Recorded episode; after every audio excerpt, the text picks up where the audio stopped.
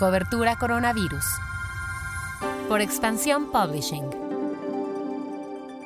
Hola, soy Mónica Alfaro y te presento lo que sabemos hasta el momento sobre el coronavirus. Noticias. Desde que el gobierno de la Ciudad de México declaró emergencia sanitaria en marzo pasado, se han perdido 161.499 empleos. Esto de acuerdo con datos del IMSS hasta septiembre de este año. Las autoridades esperan que para finales de este año haya una nueva caída del empleo, ya que cada año se presenta esta situación. Ante el inminente riesgo para la economía y para el trabajo, si es que la ciudad regresa a semáforo rojo, la secretaria de Trabajo capitalina, Soledad Aragón Martínez, dijo, si lamentablemente se regresara a semáforo rojo, se tendrían que cerrar las actividades no esenciales. Seguramente habrá un impacto, pero estamos por iniciar 2021 con un nuevo presupuesto y vamos a poner en marcha de manera inmediata todos nuestros programas sociales y todo el apoyo que tiene el gobierno de la ciudad.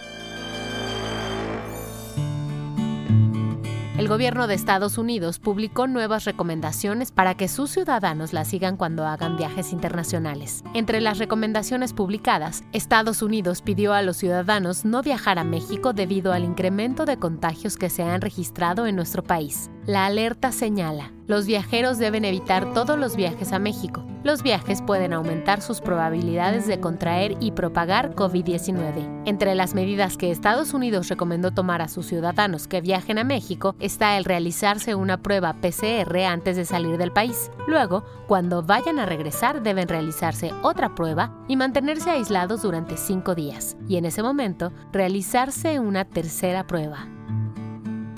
Pasamos a lo que pasa en el mundo.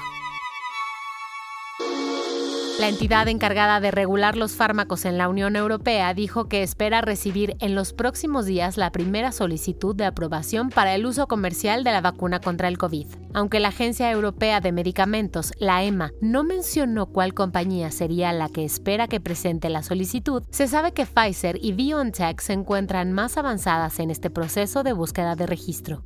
En medio de la positividad despertada por su vacuna, Rusia registró nuevos máximos de contagios y fallecidos por COVID. Esto de acuerdo con las cifras oficiales de las autoridades sanitarias del país. Hasta ahora, Rusia tiene más de 2.100.000 contagios detectados y más de 37.000 personas fallecidas.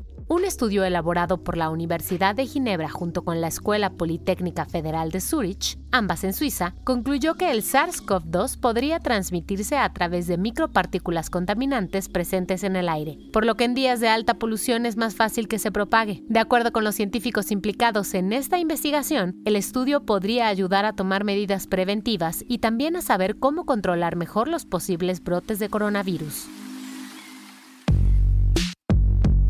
Guion de este podcast fue escrito por Giovanni Mac con información de las agencias Reuters, F y AFP. Yo soy Mónica Alfaro y deseo que tu fin de semana sea de lo mejor. Te espero nuevamente el lunes porque te tendremos una sorpresa.